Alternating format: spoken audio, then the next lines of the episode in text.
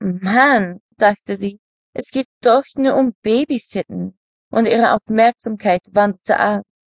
Sie blinzelte und versuchte, sich zu konzentrieren. Nur für den Fall, dass Mrs. Sanchez ihr zum Schluss noch irgendwelche Fragen stellen sollte. Zum Glück schien die ältere Frau sich damit zufrieden zu geben, ihr die Instruktionen zu geben und, als sie fertig war, noch einmal nach ihrem Sohn zu schauen. Chrissy stand allein im Wohnzimmer. Sie war zum ersten Mal für Mrs. Sanchez babysitten, und das teenie Mädchen sah sich im Raum um. Er war gepflegt und ordentlich, und sie nahm an, dass ihre neue Arbeitsgeberin darauf wohl recht stolz war. Sie wartete auf die ältere Frau, und als diese schließlich zurückkam, sah Chrissy, dass sich ein süßes, kleines schwarzes Kleid um Mrs. Sanchez Curven schmiegte. Es stand ihr gut, betonte ihre heiße Figur und war über den Knien hoch genug, um ein wenig nach den Schinkel zu zeigen.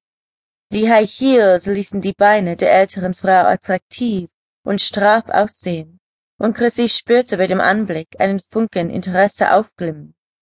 Sie sehen gut aus, sagte das Teenie-Mädchen und bewunderte die sexy Erscheinung ihrer neuen Arbeitsgeber.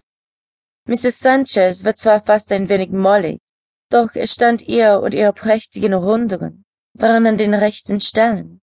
Obwohl Chrissy mehr auf Jung stand, war sie der Idee eines lesbischen Abenteuers nicht direkt abgeneigt. Seitdem sie achtzehn und im College war, hatte sie schon ein paar schmutzige Rendezvous mit anderen Mädchen gehabt. Das Bild einer nackten und mit weit gespreizten Beinen auf dem Bett liegenden Mrs. Sanchez tauchte plötzlich in Chrissys Kopf auf, und sie versuchte, es abzuschütteln. Mrs. Sanchez lächelte und dankte dem Teenie-Mädchen für das Kompliment. Chrissy erwiderte das Lächeln und überlegte, was ihre Arbeitsgeberin wohl über das schmutzige Bild denken würde, das sie immer noch abzuschütten versuchte. Ryan ist in seinem Zimmer und schaut Fernseher, sagte Mrs. Sanchez. Du musst nicht die ganze Zeit über neben ihm sitzen. Sich einfach von Zeit zu Zeit nach ihm. Gibt es noch etwas, das du wissen möchtest, bevor ich gehe? No, erwiderte Chrissy und versicherte ihre Arbeitsgeberin, dass alles gut gehen würde und sie sich darauf konzentrieren solle, ihr Date zu genießen. Die ältere Frau ging schließlich und Chrissy schaute zum ersten Mal nach Ryan. Der war vollkommen von Fernseher veranlagt und sie sagte ihm, wenn er etwas brauche, solle er einfach rufen. Der kleine Junge gab zur Antwort nur ein Grunzen von sich und Chrissy ging ins Wohnzimmer zurück, um selbst ein bisschen fernzusehen. Fünfzehn Minuten nachdem Mrs. Sanchez gegangen war, bemerkte Chrissy plötzlich, dass ihr Handy klingelte. Sie wühlte kurz in ihre Handtasche, holte das Handy heraus, nahm das Gespräch an. Hey, Süßer, sagte eine Stimme, und Chrissy lächelte, als sie die Stimme ihres Freundes erkannte. Was gibt's? antwortete sie, und ihr Lächeln wurde noch breiter. Lust auf ein Treffen? fuhr Colin fort. Sorry, geht heute Abend nicht, antwortete Chrissy. Ich bin für Mrs. Sanchez Babysitten. Kennst du sie? Colin lachte. Ja, die kenne ich, fuhr er fort. Ich bin gerade in der Nähe von Mrs. Sanchez Haus. Ich könne vorbeikommen, wenn du willst. Schläft das Balg schon? Chrissy kicherte. Nein, das Balg schläft noch nicht.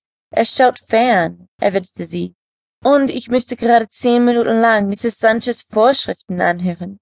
Und eine davon war, keine Besuche von Freundin oder dem Freund.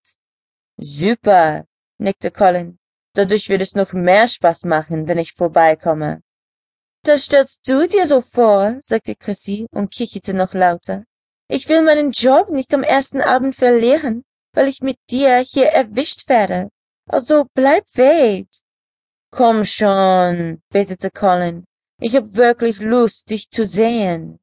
Chrissy hörte die Erregung in der Stimme ihres Freundes und wusste genau, was er wollte.